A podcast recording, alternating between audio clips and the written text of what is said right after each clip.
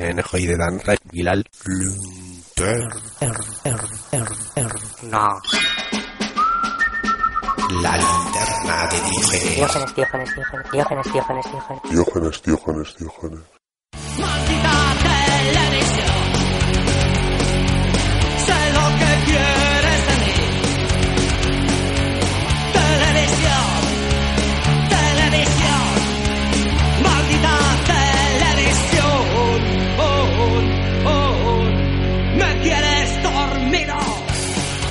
Puede parecer bastante obvio que cuando alguien se sienta frente a un micrófono es porque se dispone a hacer un ejercicio de comunicación. Esto es innegable. Yo trato de transmitir algo. Soy consciente de que hay alguien escuchando y cuando hablo a través de este micrófono tengo en cuenta todo esto.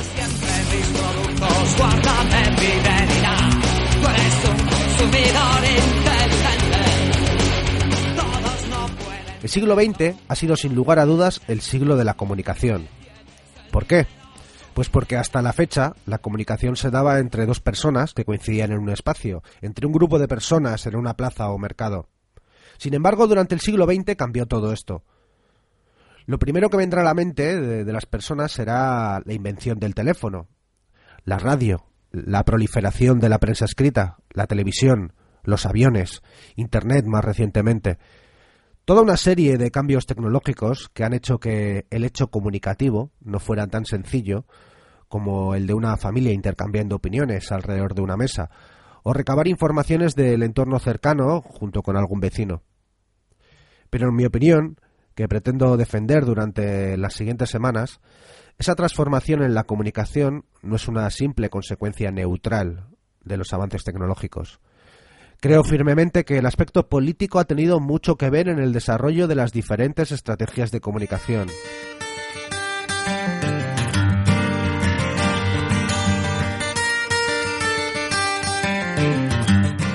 Y es que en los primeros decenios del siglo XX ya quedó claro lo que se veía venir desde el siglo anterior, que estábamos asistiendo al nacimiento de la sociedad de masas, una sociedad de masas en muchos aspectos, entre otros una sociedad en que las masas populares, que con su asociación y organización y con su conciencia de sí mismas, podrían resultar peligrosas para la minoría gobernante.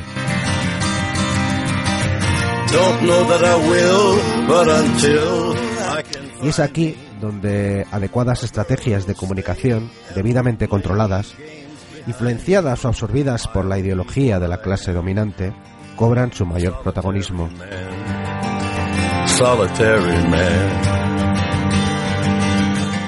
Por eso durante las próximas semanas desde estos micrófonos intentaremos perfilar quiénes son y cómo funcionan los diferentes emisores. ¿Quién controla la comunicación? Y el que controla este micrófono y pretende comunicarse con vosotros es el profesor Arcadio. Comienza la linterna de Diógenes.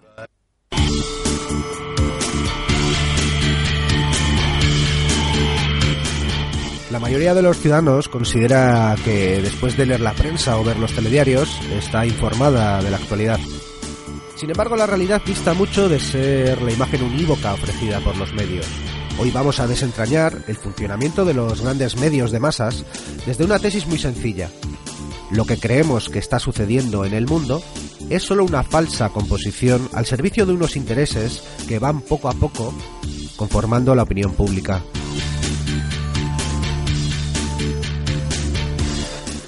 ¿Cómo se selecciona una noticia? ¿Desde dónde llegan las noticias? ¿Son realmente objetivos o neutrales los medios?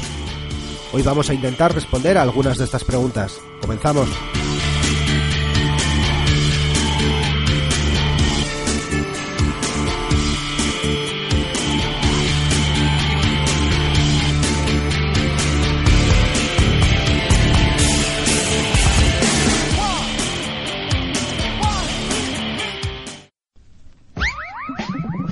Entrevistas en la linterna de Diógenes.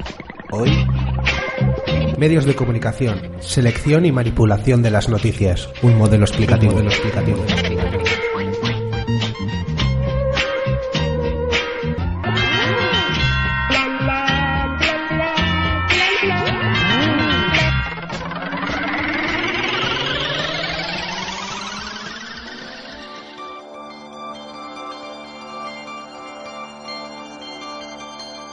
Hasta nuestros días, se ha confiado en los periódicos como portavoces de la opinión pública, pero muy recientemente algunos nos hemos convencido, y de un modo súbito, que no gradual, de que no son en absoluto tales. Son, por su misma naturaleza, los juguetes de unos pocos hombres ricos. El capitalista y el editor son los nuevos tiranos que se han apoderado del mundo. Ya no hace falta que nadie se oponga a la censura de la prensa. No necesitamos una censura para la prensa. La prensa misma es la censura, es la censura, es la censura. Los periódicos comenzaron a existir para decir la verdad y hoy existen para ocultarla, existen para ocultarla, existen para ocultarla, existen para ocultarla.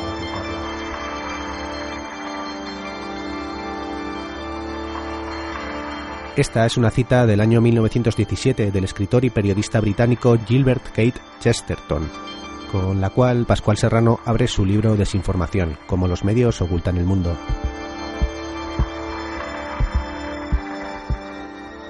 Y tenemos al otro lado del teléfono a Pascual Serrano, periodista, analista de los medios de comunicación, uno de los fundadores de la web de información alternativa rebelión.org y que además ha escrito varios libros sobre el periodismo y los medios de comunicación, como por ejemplo Traficantes de Información, La historia oculta de los grupos de comunicación españoles, El periodismo es noticia, o Desinformación, como los medios, cómo los medios ocultan el mundo, o el más reciente, La comunicación jibarizada, cómo la tecnología ha cambiado nuestras mentes. Pascual, bienvenido a la linterna de Diógenes. Hola, muy bien, ¿qué tal? Buenos días. En tu libro Desinformación señalas que todos los días llegan a, a las redacciones de los grandes media un- unas 4.000 noticias, de las cuales terminan siendo publicadas, pongamos una veintena. Me gustaría centrarnos en el mecanismo de selección de noticias. Y para explicar ese mecanismo, eh, Noam Chomsky y Edward S. Herman describieron hace ya unos cuantos añitos cuatro filtros por los que tendrían que pasar las noticias. Eh, lo hicieron en una obra cuya traducción literal sería Fabricando Consenso, que curiosamente al publicarse en España tomó el nombre de Los Guardianes de la Libertad.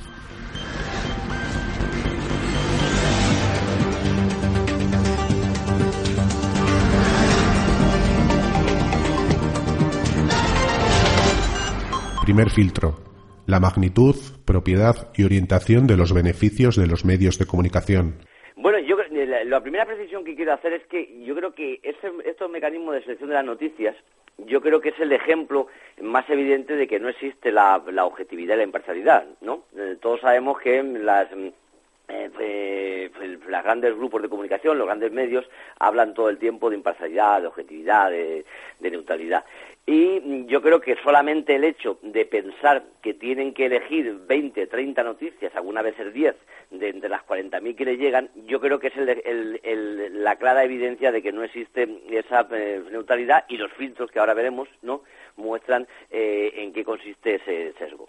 Eh, dicho esto, pues eh, efectivamente, el primero es el del es el de la eh, el de la dinero que digamos que se necesita para eh, bueno, no Chomsky le llaman magnitud, propiedad y orientación de los beneficios de los medios de comunicación, pero sería el dinero que se necesita para mm, poner en marcha un medio, ¿no?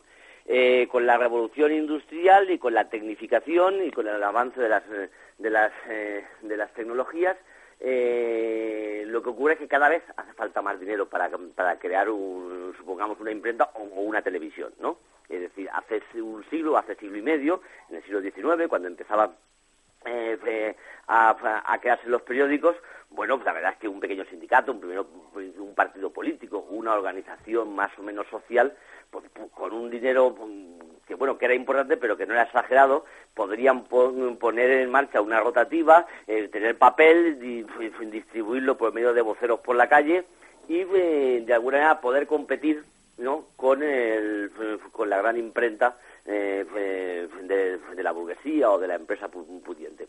Eh, pues, ahora lo, lo explican mm, algo desfasado en los años por el cálculo de dinero eh, nuestros autores, eh, el dinero no se nos escapa ninguno. El dinero que hace falta para poner en marcha una televisión o poner en marcha un periódico eh, en papel pues, es tremendo, ¿no? Entonces, creo que ya eso crea ya un sesgo. Es decir, ya no todos podemos poner eh, en marcha un periódico y la revolución industrial ha supuesto un retroceso en cuanto al acceso a las posibilidades por parte de, de sectores más o menos eh, eh, sociales o más o menos trabajadores o más o menos sindicales. Estaremos, por ejemplo, en una calle llena de comercios. Ramón Pradera, ¿funciona? Pues sí, Olga, se puede decir que con un poco de lío, pero el euro funciona. Por cierto, hemos encontrado el primer euro defectuoso. Luego os lo enseñamos. Los propietarios de los medios han dejado de ser grupos de comunicación puros. Ahora son simplemente grupos económicos, colosales, que no tienen por qué tener como principal actividad la comunicación. También ha quedado atrás la acusación de que se había- habían convertido la información en un negocio. Eliminados en los países desarrollados gran parte de los mecanismos de dominio por la violencia, ahora el valor de la conformación de la opinión pública es tan alto que bien merece destinar dinero a fondo perdido. Por ello, muchos medios se han convertido en meros departamentos de imagen y emporios empresariales. Así, tenemos en nuestra prensa, radio y televisión accionistas que son bancos, financieras, aseguradoras, empresas de telecomunicaciones o incluso de armamento en el caso de Francia. En los consejos de administración de esas empresas se sientan banqueros y ejecutivos empresariales que no tienen ninguna relación con la información. La ingeniería financiera es tal que ni siquiera se puede saber si tienen ganancias. Pascual Serrano, Desinformación, cómo los medios ocultan el mundo.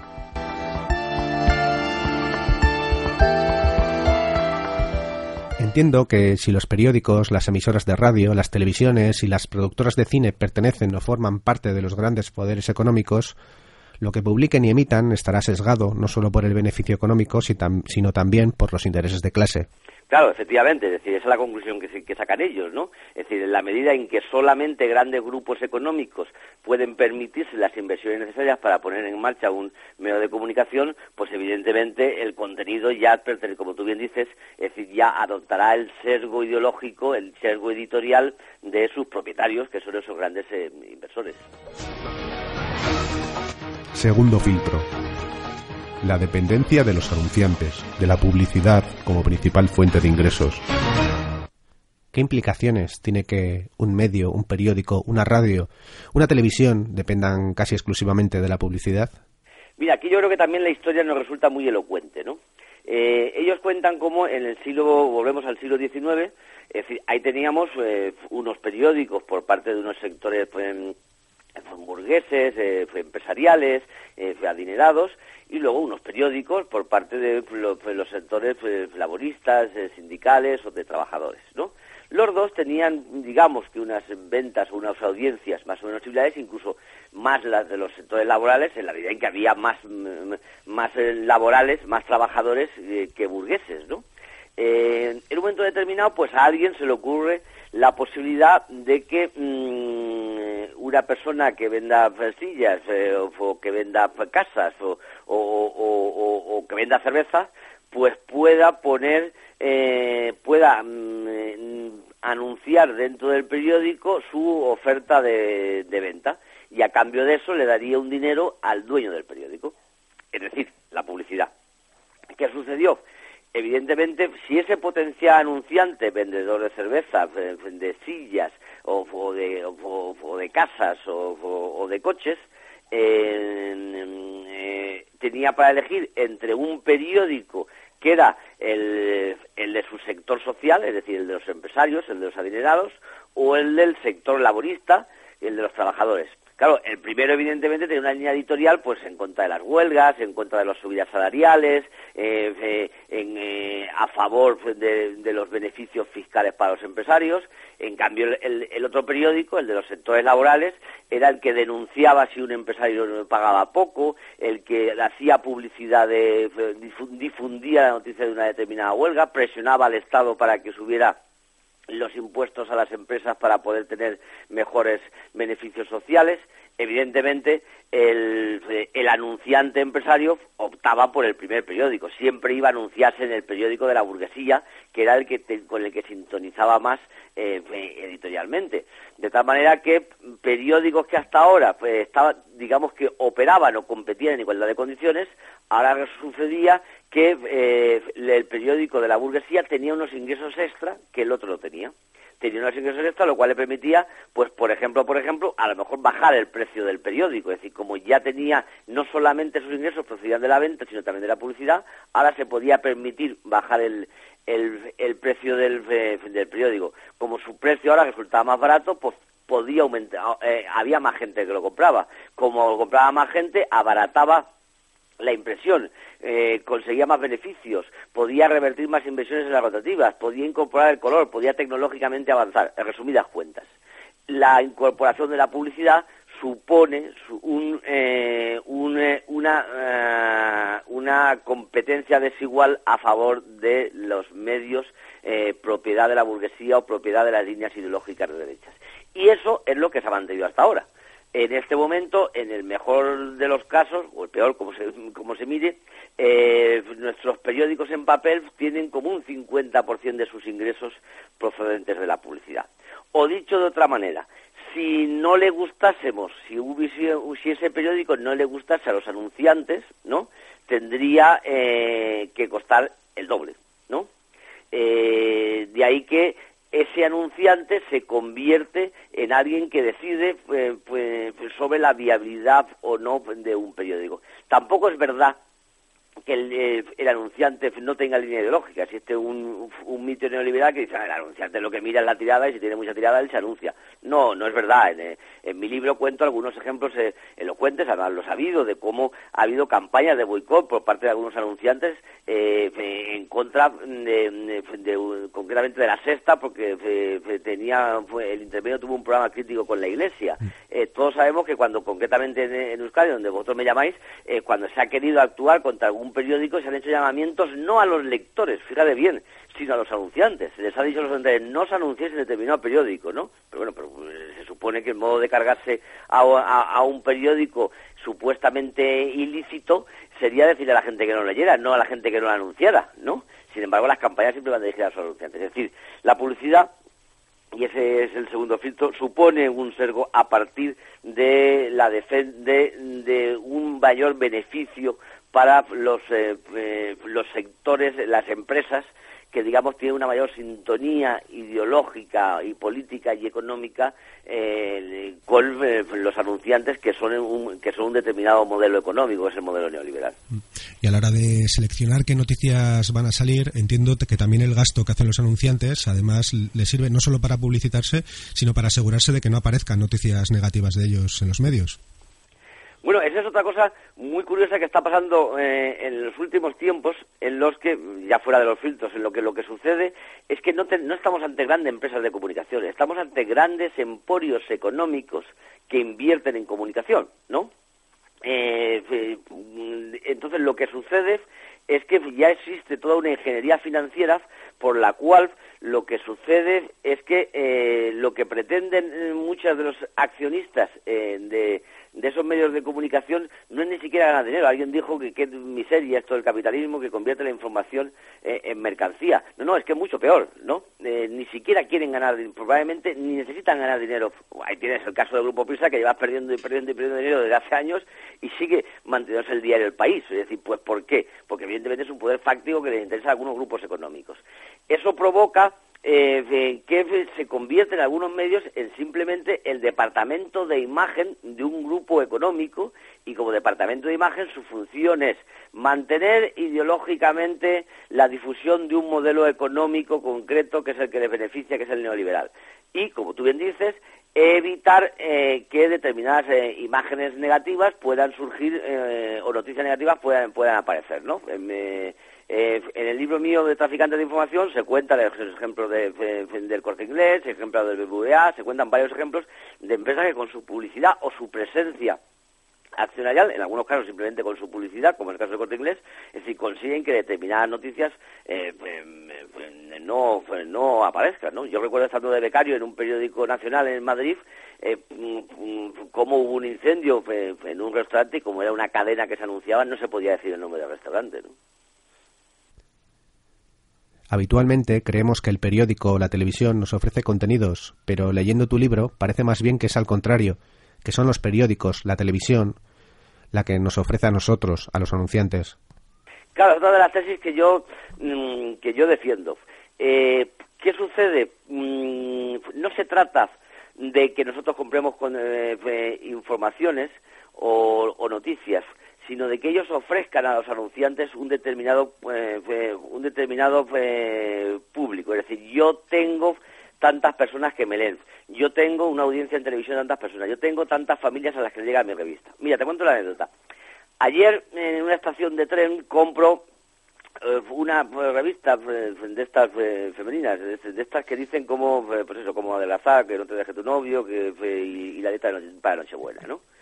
Eh, es curioso, la revista costaba menos de 4 euros y me regalaban un libro eh, de Graham Greene donde incluía cinco novelas suyas, en total 1.100 páginas.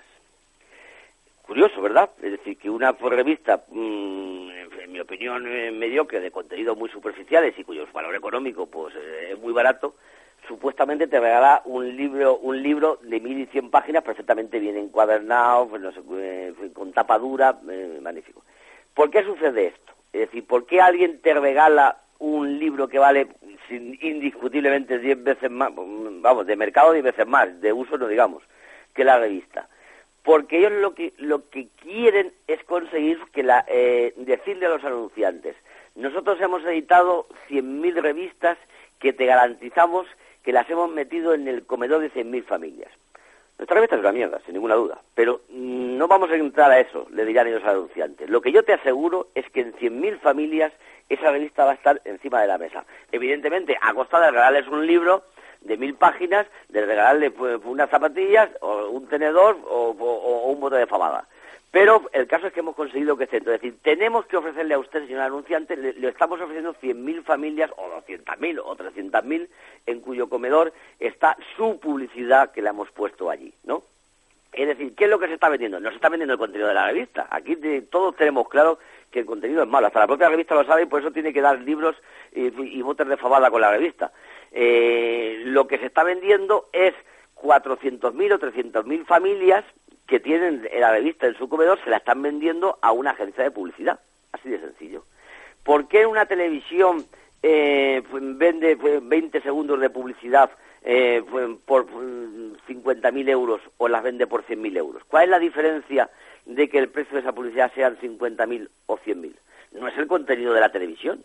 El- lo que, la diferencia de esa tarificación de la publicidad es la gente que está viendo el, eh, el anuncio. Es la publicidad de las campanas de Nochevieja vale muy cara, no porque el programa de Nochevieja sea muy bueno, sino porque hay muchas más personas viendo el programa de Nochevieja. Es decir, ¿qué le están vendiendo a la agencia de publicidad? Los pringados que están viendo en ese momento el canal de, eh, el canal de televisión en la noche de Nochevieja.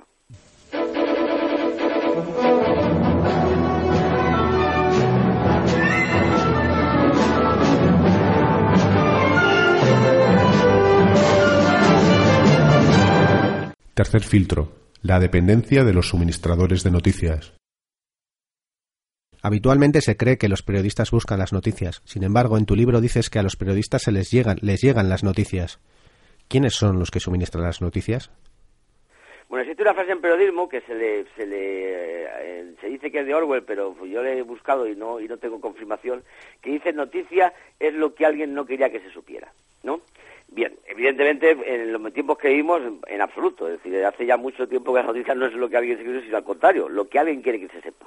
Si uno se da cuenta, bueno, los estudios además lo demuestran, eh, es decir, el 80% de los contenidos de un periódico tiene detrás una fuente interesada.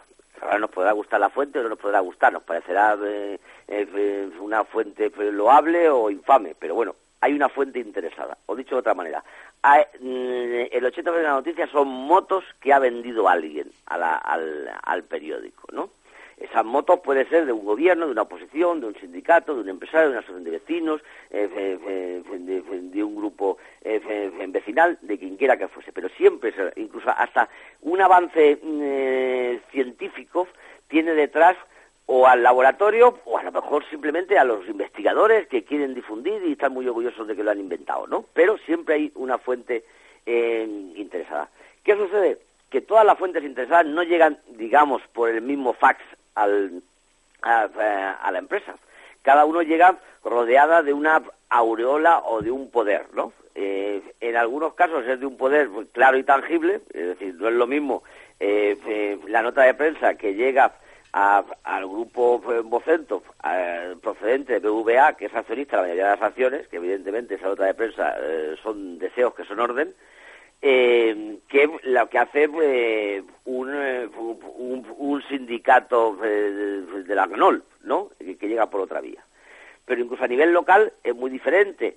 Eh, por poner un ejemplo, es decir, la rueda de prensa que, da el concejal de Hacienda que te invita a, a cafetitos y a bollos, o la multinacional que ya te puede invitar directamente a chuletón, eh, que el- la, imagínate la asociación de vecinos eh, fue- que, le están tirando un parque y que manda un FAS malamente escrito, que lo manda un jubilado que, que es el único que está libre, claro, a la hora de mandar los FAS a las 10 de la mañana, que que lo manda con tachones, corregido, porque lo ha revisado luego alguien, eh, que lo manda, que que luego pues se le olvida poner un teléfono de contacto, poner un teléfono móvil que no siempre lo cogen, eh, comparado con el dossier que te puede dar una multinacional, donde te dan un pendrive, que te regalan un pendrive, eh, que tiene unas imágenes para las televisiones, que además te dan un gráfico eh, de quesos estupendo, que hay una zafata súper amable que te pregunta si lo has entendido todo y que por supuesto se pone a tu disposición para llamarle y para darte más explicaciones. Es decir, es diferente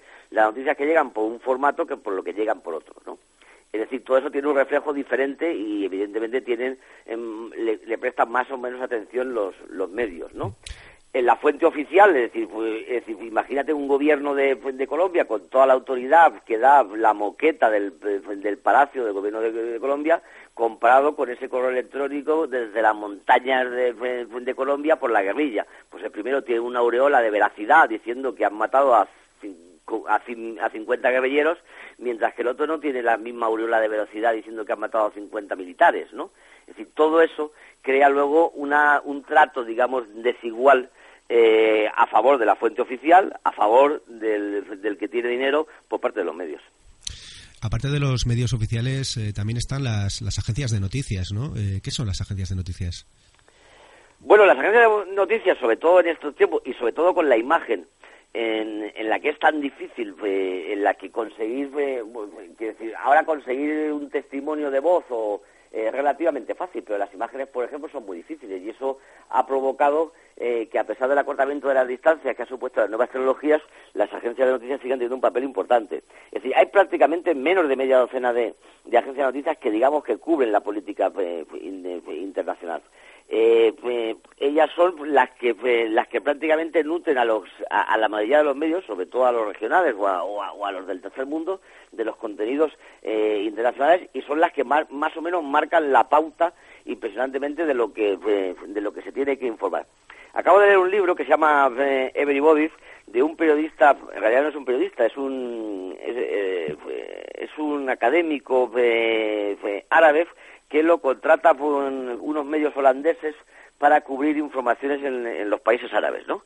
Y entonces eh, él está dos o tres años trabajando sobre en esos países árabes como de corresponsal y ahora ha escrito un libro eh, editado por Península mm, verdaderamente irreverente en el que cuenta la miseria de la política internacional y dice cómo lo que le encargaban sus medios mm, eh, el, el mecanismo era el siguiente, es decir, estaban en la mesa de redacción en Ámsterdam, veían lo que llegaba de la agencia de noticias, daban por hecho que eso era lo bueno, y ahora su única función, él como corresponsal, era mm, poder confirmar, decir eso, dar la imagen de que yo estoy en el sitio de la noticia, pero para decir textualmente lo que decía la agencia de noticias. Es decir, el corresponsal no tenía que buscar nada, ni conseguir nada, y mucho menos desmentir lo que decía la agencia de noticias. Él lo único que tenía que decir es dar el pego para decir yo estoy en Trípoli, fe- fe- en, en Damasco o, o- en Túnez eh, para confirm- para eh, dar la imagen de que la- el medio tenía allí a un corresponsal que estaba contando nada especial, se estaba contando lo que decían las agencias de noticias, pero bueno, eh, dar el, caché que supone decir que nuestro periódico está allí. Es decir, es tanto lo que imponen las agencias de noticias, es tanto cómo marcan la línea, que incluso los, los periódicos y los medios que tienen un corresponsal eh, tiene como única función eh, repetir y clonar lo que está diciendo la agencia de prensa. Eh, a, a ver si he entendido bien. Eh, tanto medios de comunicación que convoca, perdón, eh, medios oficiales que convocan a la prensa y televisión a, porque van a hacer un comunicado, una inauguración o, eh, o, o las agencias de noticias que, eh, que incluso pueden enviar el, el comunicado cerrado con vídeo y audio. Por Sí, claro, es decir, con el, el- ¿te refieres a las agencias o a los medios o a las fuentes? Este, o sea, los medios oficiales, por ejemplo, pueden enviar un vídeo con audio ya para que lo, lo emitas eh, casi sin edición. Claro, totalmente. Es decir, pues, de hecho, en, eh, hay incluso presidentes autonómicos eh, pues, que en campaña pues, llevan a su, eh, su equipo de televisión que va repartiendo, al final de la jornada, va repartiendo los vídeos eh, de, su- de sus mítines.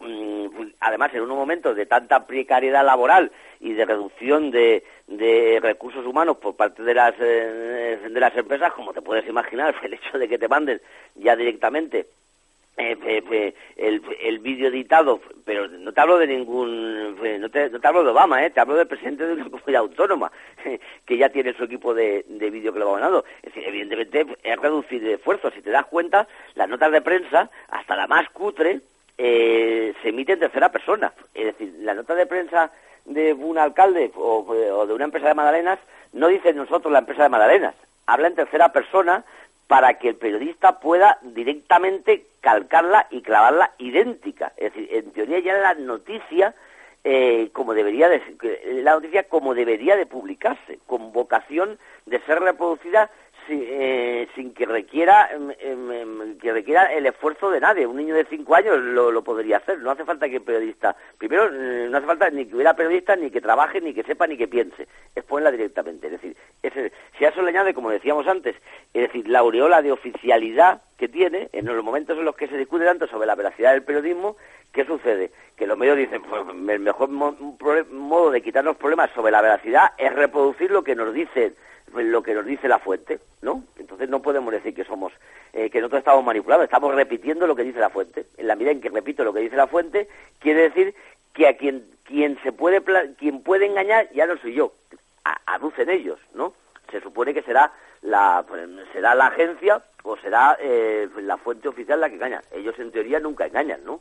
Luego con eh, no desmentir o con esperar a ver el resultado, pero ellos en teoría no engañan. Pero claro, el periodismo estuvo, nació para decirnos la verdad. Si al final la mentira de un gobierno o la mentira de unas empresas, es decir, el periódico o la televisión la reproduce y nos la coloca, no, ese periodismo no se está cumpliendo. No sirve decir me engañó el gobierno, me engañó Bush o me engañó Aznar diciendo que había armas de, de destrucción masiva. No sirve. Usted me tenía que contar la verdad. El hecho de que, de que mm, Bush mintiera o Aznar mintiera no le sirve a usted de justificación para decir que usted no hizo mal periodismo. Usted hizo mal periodismo porque usted dio como válida la mentira de la fuente.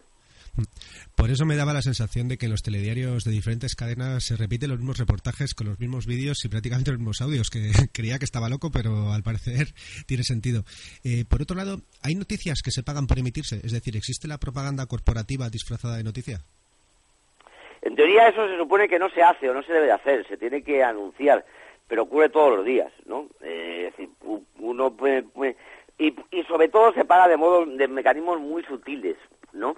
Eh, pu- pu- pu- es decir, pues, se, pues, se anuncian, eh, se ponen unas determinadas eh, unas determinadas informaciones eh, a cambio de una publicidad, pues, es decir, puede ocurrir perfectamente eh, pues, que haya un- una mm, publicidad sobre una determinada cosa eh, a cambio de que el periódico, es decir, una publicidad pagada, ¿eh? a cambio de que, el, de que el periódico luego ponga una noticia que le interesa a la misma empresa que insertó la, que insertó la publicidad, ¿no?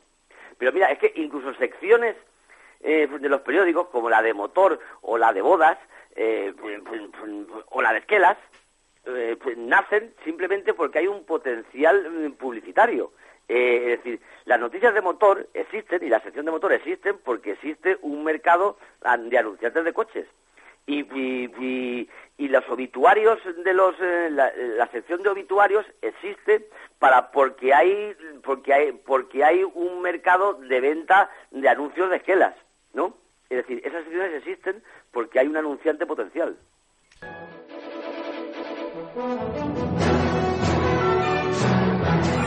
Cuarto filtro.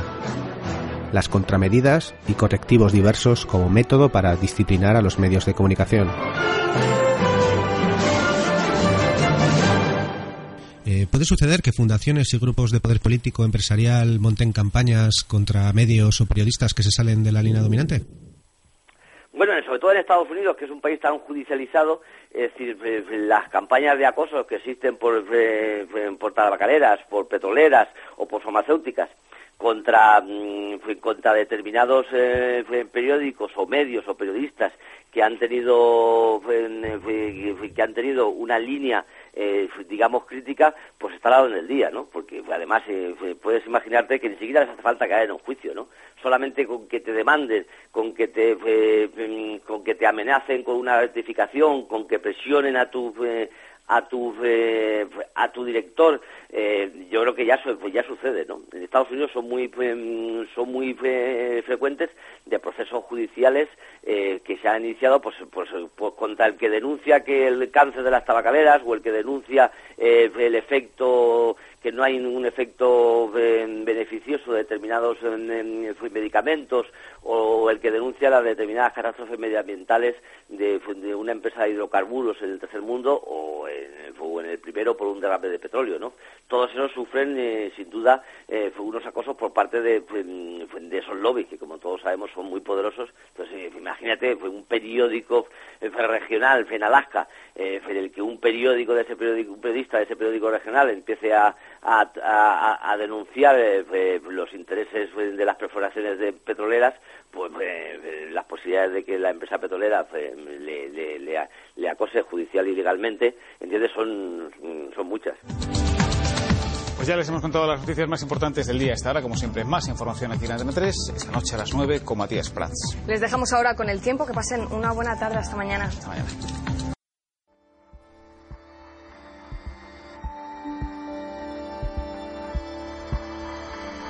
Los intereses que están detrás, la planificada ausencia de contexto, la lógica informativa, la perversión del lenguaje y su simplificación, la infantilización de los consumidores de información, la desaparición paulatina de los foros de encuentro ciudadanos en favor de la omnipresencia tergiversadora de los medios de desinformación. El sistema dominante no requiere siquiera de la manipulación.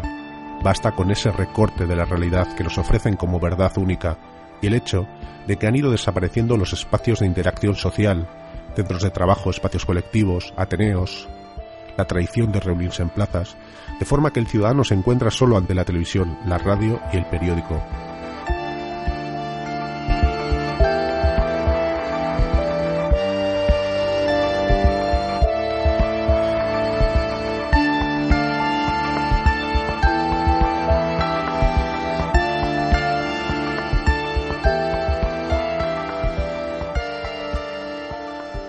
Hemos hecho un repaso a algunos de los filtros por los que tiene que pasar una noticia para ser apta para ser publicada. Pero una vez seleccionada una noticia como publicable, la presentación de esta pasa también por una serie de técnicas o métodos que la pueden distorsionar. ¿Existen formas de manipular la información que se emite? Existen muchísimas y probablemente en imagen más que en escrito, ¿no? Y luego en el libro hablo de cómo eh, existen unas deformaciones mm, eh, que, provocan esa desinformación. Unas, digamos, que son estructurales y otras que son ideológicas, ¿no? Estructurales son las que, por el propio modelo y por el propio formato de los, de los medios de comunicación, eh, se hacen, sin que detrás haya una, intencionalidad, pero que al final acaban teniendo una intencionalidad, ¿no? Eh, me explico. Estructurales quiere decir la necesidad, entre comillas, de la brevedad o de la inmediatez o de la espectacularidad o del escándalo, ¿no? Eh, es decir, en el periódico hace falta que las noticias sean cortas, en, los eh, en todos los medios hace falta que sean urgentes, inmediatas, incluso más de lo que el periodismo requeriría, sino simplemente una obsesión por la inmediatez que yo creo que no está justificada en, algunos casos. O, eh, bueno, en, en vídeo hace falta que sea espectacular y que sea escandalosa.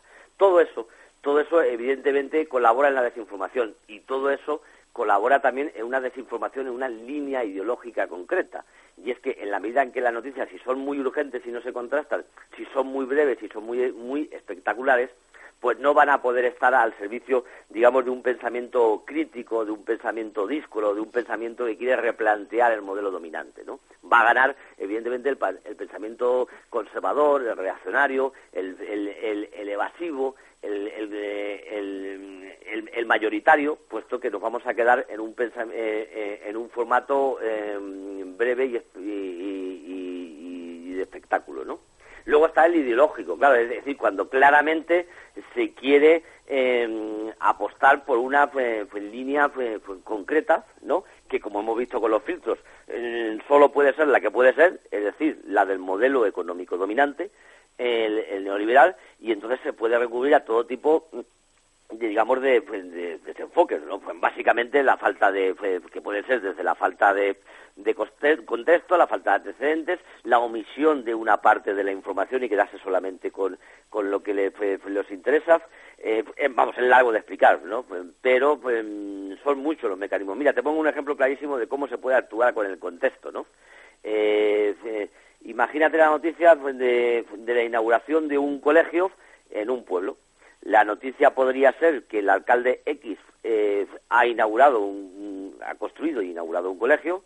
La noticia puede ser que el alcalde X eh, ha inaugurado un colegio de los 10 que había prometido. Podría ser que eh, por fin en los últimos 50 años se ha inaugurado un colegio en ese eh, pueblo que nunca no se había hecho en los últimos 50 años. Podría ser que el alcalde ha inaugurado un colegio que ha costado 10 veces más de lo que su presupuesto o podría ser que el alcalde ha inaugurado un colegio que ha costado 10 veces más de lo que su presupuesto y que el constructor era su cuñado. Es decir, según tomemos un contexto u otro, eh, según eh, rodeemos la noticia de un contexto u otro, estaremos insinuando, siempre, siempre aparentando neutralidad, estaremos insinuando eh, que ese alcalde es un alcalde estupendo que hay que volver a votar o, o que es un sinvergüenza que hay que meter en la cárcel.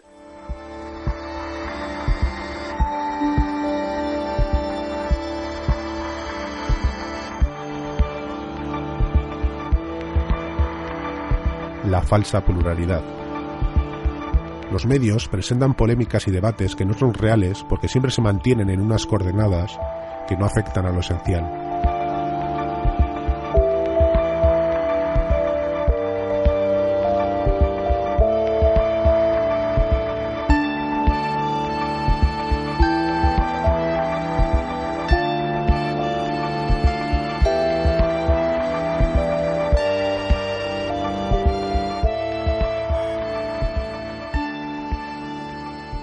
Lado, el, lenguaje también es, es muy importante. En este sentido, por ejemplo, las clases sociales han desaparecido del lenguaje de los medios.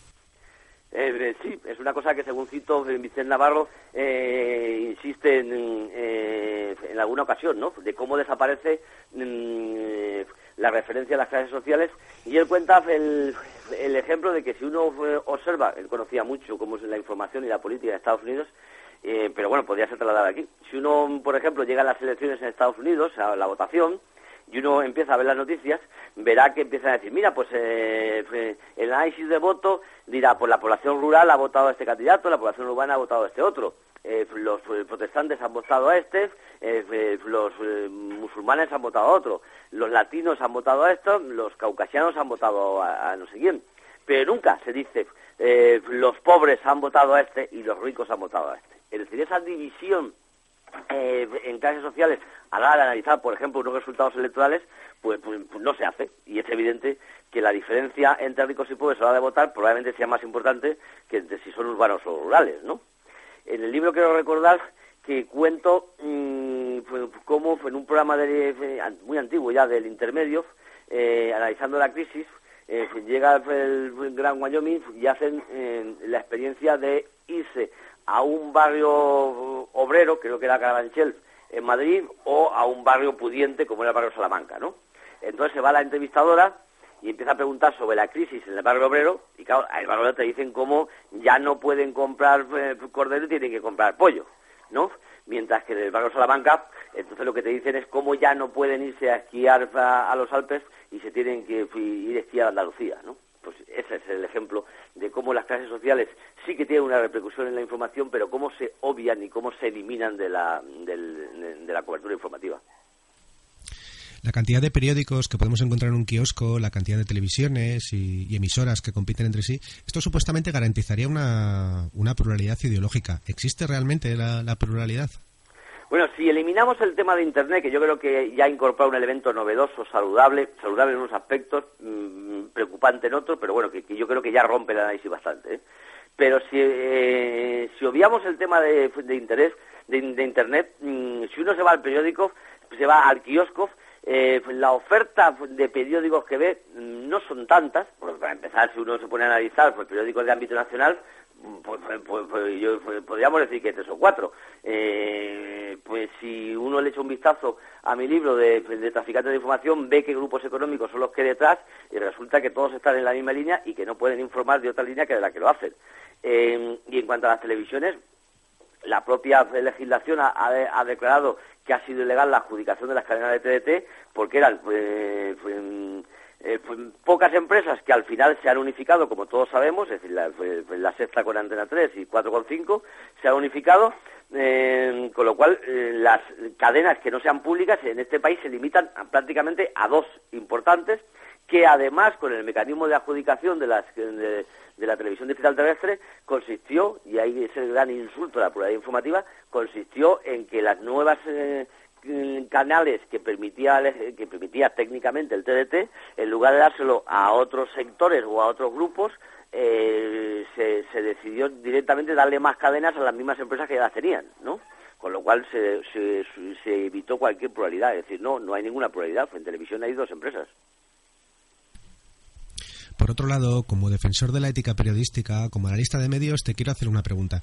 A menudo suelo decir desde, micro, desde estos micrófonos que trato de ser honesto, pero nunca neutral. ¿Esto es un contrasentido? No, en absoluto. Fue, fue, yo creo que es, es, es la sinceridad que, que, debemos hacer. Es decir, no somos neutrales, no somos imparciales, no somos objetivos, queremos ser honestos y queremos ser decentes, ¿no? Eh, yo creo que hay que tener principios y valores y, y, que hay que decir que cuando la OTAN fue, fue en bombardea fue una boda en Afganistán, nosotros no pensamos que hay dos fuentes informativas, ¿no? Eh, creemos que hay unos eh, criminales, que hay unos verdugos y que hay unas víctimas. Y, y puesto que hay unas víctimas y, una, y, hay unos verdugos, pues así los vamos a tratar, ¿no? Y que cuando...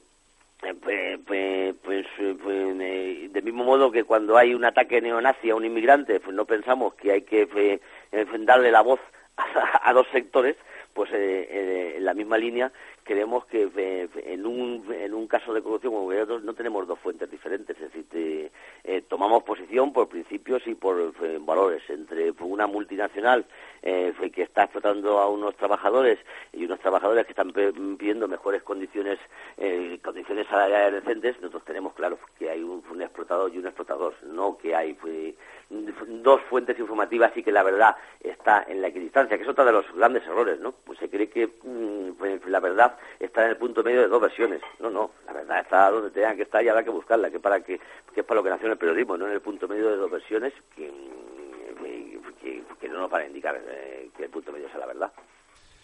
Esta entrevista la estamos emitiendo desde una radio autogestionada que no pertenece a ninguna empresa ni grupo mediático, que no depende de la publicidad y no se fía de las fuentes oficiales. Eh, ¿Qué pueden ofrecer y qué limitaciones tienen los medios alternativos? Estoy preparado para recibir navajazos. ¿eh? Bueno, yo creo que los, eh, eh, la principal limitación de los medios eh, alternativos es dejarse llevar por la pasión de la militancia y convertir nuestro contenido en un panfleto más que en periodismo, ¿no? Ese es, no, estoy, no, estoy, diciendo que sea vuestro caso, pero es un, es un peligro que sucede, ¿no? Hay que recordar que estamos para hacer periodismo fundamentalmente y para a favor de la verdad. No estamos para hacer un trabajo político ideológico. Estamos en todo caso para darle la voz a los que hacen el trabajo político ideológico. Pero nosotros no hacemos trabajo político ideológico. Nosotros tenemos principios y valores al servicio eh del periodismo. Eh, en segundo eh, lugar está el tema de los recursos. ¿no? Yo creo que hay que decirle a la, a la ciudadanía que tienen que ayudar a esos medios alternativos porque yo cada vez me creo menos el, el periodismo al margen de, de, el periodismo digamos de, de, el periodismo voluntario. Es decir creo que en estos momentos de precariedad eh, económica y del periodismo, es decir, tenemos que con- nuestro periodismo debe de ser remunerado. Es decir, tenemos que conseguir recursos para que nuestros periodistas eh, puedan comer. O dicho de otra manera, tenemos que conseguir que nuestros periodistas puedan dedicarse en jornada completa a cubrir, eh, a buscar informaciones, a viajar para cubrir una, una pues, determinada crisis, a dedicarle todo el día para investigar, a estar mirándose el BOE con detalle. Es decir, no podemos seguir funcionando con la voluntariedad de la militancia, porque entonces yo creo que esto mm, no puede funcionar. Eh, ¿Para eso cómo se hace? Pues evidentemente yo creo que se hace diciéndole a los ciudadanos que, mm, que hay que colaborar y que hay que ayudar a esos medios como el vuestro, como tantos otros, que no dependen de las grandes empresas, que no dependen de los préstamos bancarios y que no dependen de los anunciantes. Solamente dependen de la ciudadanía y de su colaboración. Es decir, hay que buscarse mecanismos de, de ayuda y de participación y de solidaridad de la ciudadanía para que tengamos periodistas trabajando a jornada completa, cubriendo las noticias, eh, haciéndole seguimiento, investigando, viajando, dedicándole jornadas como corresponde y no dedicándole solamente pues, a dos horas de, por la tarde cuando sale a trabajar o su jornada completa porque no tienen trabajo y que el, el día que lo encuentren, algo cada vez más improbable, eh, pues tengan que dejar ese trabajo voluntario. ¿no? Eso es lo que yo diría. A ver, que mi compañero quiere preguntarte algo.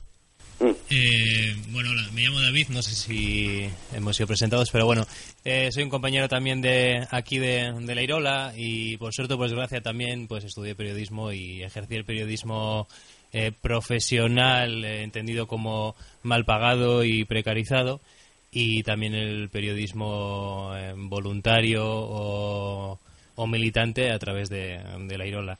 Y yo quería preguntarte si no crees entonces que, a ver, o a ver qué opinas más bien, sobre una especie de tercera vía, ¿no? Yo, te, yo, yo me gustaría que existiera una posibilidad de una tercera vía en el, en el periodismo, eh, en el sentido de que quizá eh, el miedo los periodistas a ser esas personas que tienen que hacer ese trabajo de recopilar, informar, investigar, etcétera, y de alguna manera implicar más a la sociedad a ser copa- copartícipes de, del- de adueñarse de, de la realidad que quieren comunicar y que yo creo que los medios como este, como las radios libres, tienen esa capacidad de, de dedicarle tiempo, espacio y un altavoz a esas personas y colectivos que quieren mostrar sus realidades y, como no, sí, que haya personas en, esos medios de comunicación que de alguna forma guíen también a la hora de, de, que trasladen esas realidades. ¿Qué opinas sobre esto?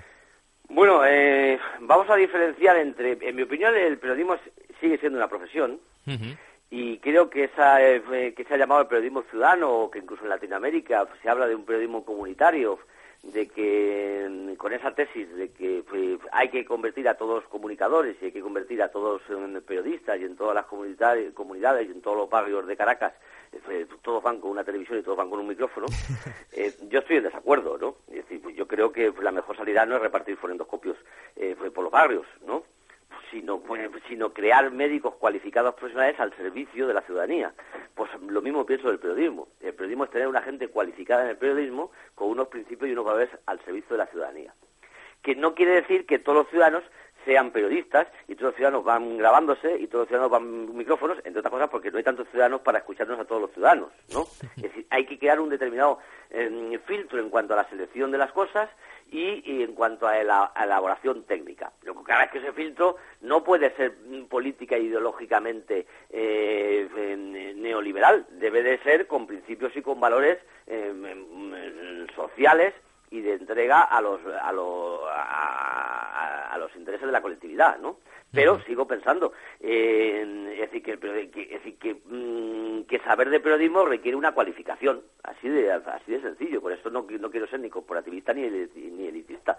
Simplemente hay que entender que para redactar un titular hay que saber, que para buscar noticias hay que saber, que para editarla en televisión hay que saber y, y que para llevar la dinámica de un programa de radio pues hay que saber y, que, y hay que mm, conocer. Entonces no se trata mm, pues, de poner am, a cuatro tipos en una a llevar eh, a cinco de, a repartir como se ha hecho muchas veces en la radio libre a darle a todos los movimientos sociales. El micrófono para que hagan lo que dé la gana sin cualificación para los que llevan los mm, los programas no o algunas televisiones como las que yo veo en estos países en la que ponen una cámara fija ponen una reunión vecinal donde hay cuatro y, una cámara fija que, que, que te transmite durante cinco horas cómo se desarrolla la reunión vecinal que evidentemente no soporta nadie las soportan pocos en directo imagínate en televisión no eso es lo que me creo yo.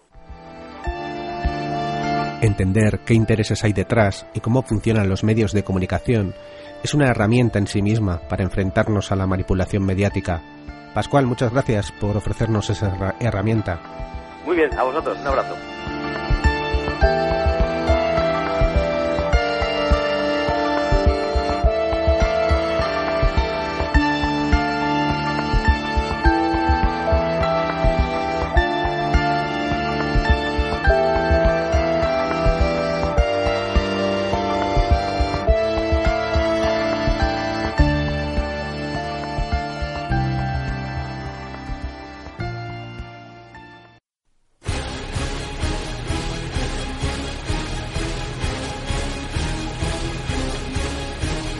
La historia no espera. Es como un inmenso y caudaloso río que sigue su curso inexorablemente. Pero hay muchos ríos. Muchos riachuelos que se abren camino en muchas direcciones. Algunos se unen al río grande y desaparecen, pero otros continúan, obstinados, su propio curso en solitario.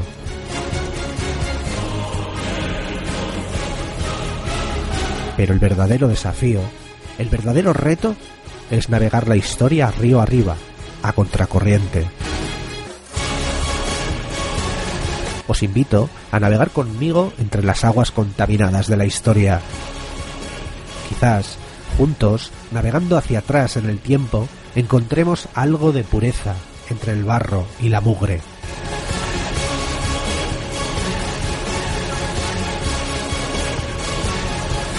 Miércoles a las siete y media, la historia se revive en Irola y Ratia. Linterna de Diógenes.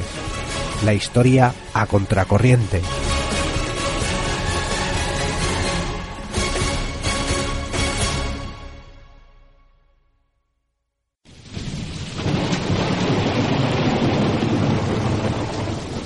La contrahistoria.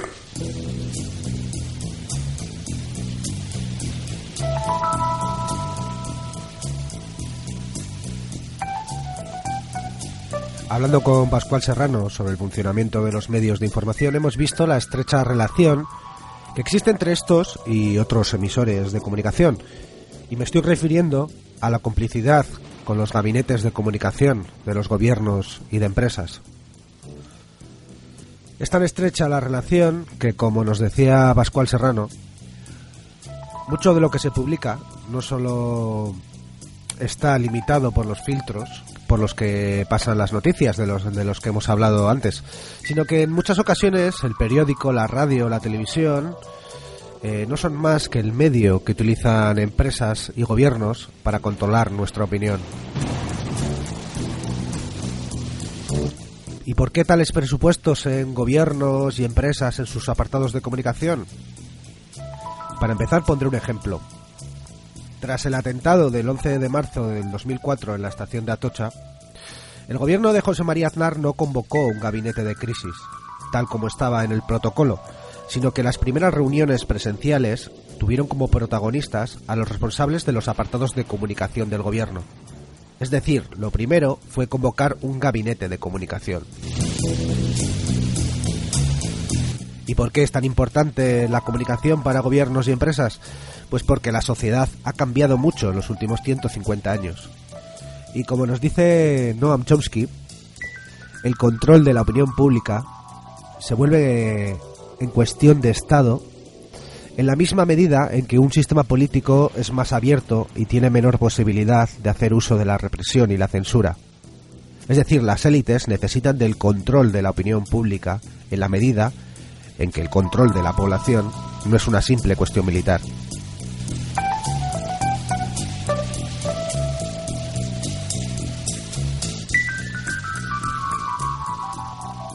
La tremenda polarización e inestabilidad social de los años 30 del pasado siglo, sobre todo en Europa, son un buen ejemplo. Las organizaciones sindicales alcanzaron un poder sin precedentes, con una clase obrera organizada y en choque frontal con el sistema en algunos países. La entrada de las masas en el juego político parecía cambiarlo todo y podía poner en peligro los logros de la burguesía del siglo anterior. Y para eso no hay mejor ejemplo que el caso español, donde un golpe militar se propuso poner en orden lo que la endeble república no parecía poder hacer. Esto es reprimir el movimiento sindical, el movimiento obrero. En el caso alemán tenemos también un, un caso muy, muy interesante, con diferentes partidos que no parecían ser nada leales al dominio burgués, como el Partido Comunista o el propio Nacionalsocialista. En diferentes países de Europa, los jóvenes proyectos democráticos se tambaleaban en, aquella época, en aquellas décadas, en luchas fraticidas entre grupos que pretendían atraer hacia sí a las masas, los obreros, los católicos, los tradicionalistas, los nacionalistas. Into this house we're born. Esto no sucedía, en cambio, en los Estados Unidos de América, ni en Inglaterra, que poseían una cultura y un sistema democrático común. Y en este caso, como ellos dirían, un sistema democrático más maduro, más sano. Y digo esto fuertemente encomillado. Digo maduro porque después de la Segunda Guerra Mundial, los diferentes países occidentales irían acogiéndose al modelo americano del bipartidismo, que ayudaba a que el sistema se asentase al defender la existencia de unos partidos que aceptasen las reglas del juego y que a ser posible se parecieran mucho entre sí. Y aquí es donde entra el adjetivo de sano, porque una democracia es sana cuando los diferentes partidos que se disputan el poder no cuestionan, más bien son leales, a los principios fundamentales, es decir, la aceptación de la burguesía como clase dominante y los valores y las necesidades del capitalismo.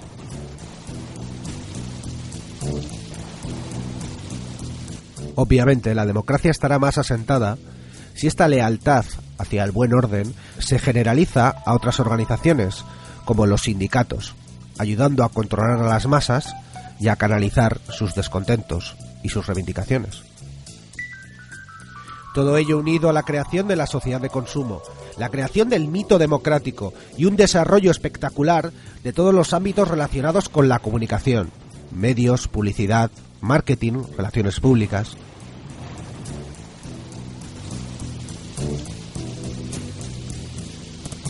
Riders on the storm. Riders on the storm. Into this house we're born.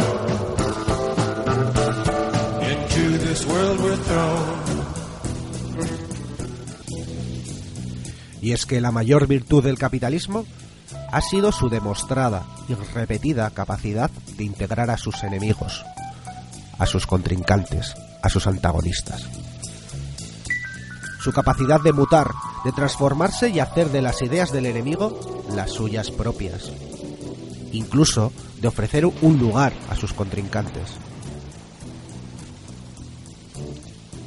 Así, el capitalismo supo asimilar a buena parte del socialismo mediante la socialdemocracia, mientras camuflaba la nueva era del consumo con el nombre de estado del bienestar.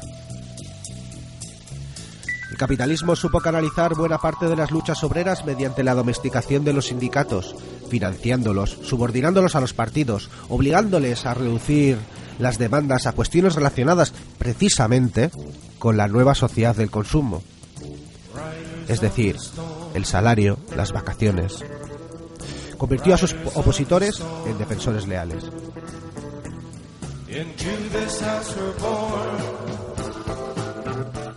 Pero lo mismo hizo con las ideas y los valores, enlazando firmemente la antigua idea ilustrada de progreso con el crecimiento económico y la invasión de la tecnología en cada vez más ámbitos de la vida. La idea de libertad nuevamente relacionándola con el consumo, con la libertad de elección en la compra, con la libertad de compra, de venta y de explotación, añadiría yo.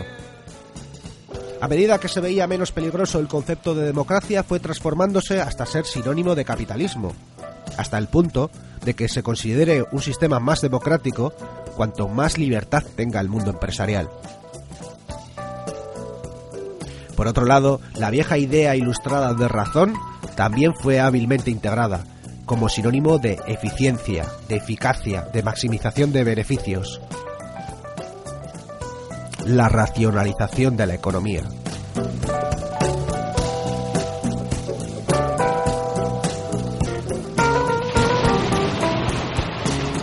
Siquiera la ruptura con el conservadurismo le supuso ningún problema, cuando en los años 20 una hábil campaña de marketing en Estados Unidos logró relacionar la entrada de las mujeres como consumidoras de tabaco con su independencia, o la música y la juventud como un valor a partir de los años 60 y 70 en el mundo de la publicidad y por lo tanto del mercado.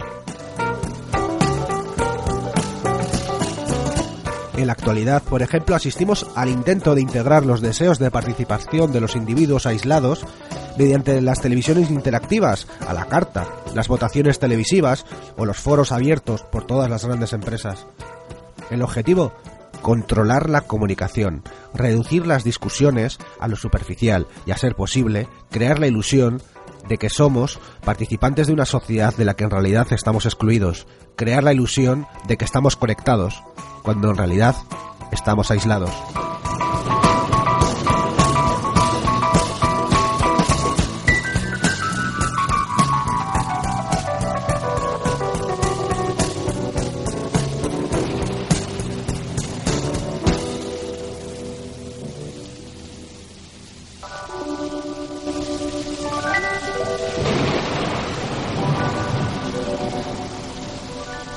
Bueno, de todo esto vamos a hablar en los próximos programas. Concretamente, la semana que viene seguiremos hablando de los medios de información y trataremos de reflexionar un poco sobre la importancia de los medios alternativos y de los medios libres. El siguiente capítulo de esta historia será, rebuscar en el papel de la publicidad, el papel de la publicidad en la creación de la sociedad de consumo y el desarrollo de la psicología de masas dentro del marketing y las relaciones públicas para controlar la mente de las personas. Y este ciclo sobre el siglo de la comunicación terminará hablando sobre la democracia representativa, indagando sobre su sus orígenes y lo que verdaderamente pensaban sus creadores, esto es, la burguesía. Espero que estéis al otro lado escuchando, porque la comunicación poco tendrá de real si no hay nadie al otro lado, al igual que si simplemente este espacio sirve de mero entretenimiento o de una forma de canalizar emociones tristemente estaremos reproduciendo los vicios del resto de medios.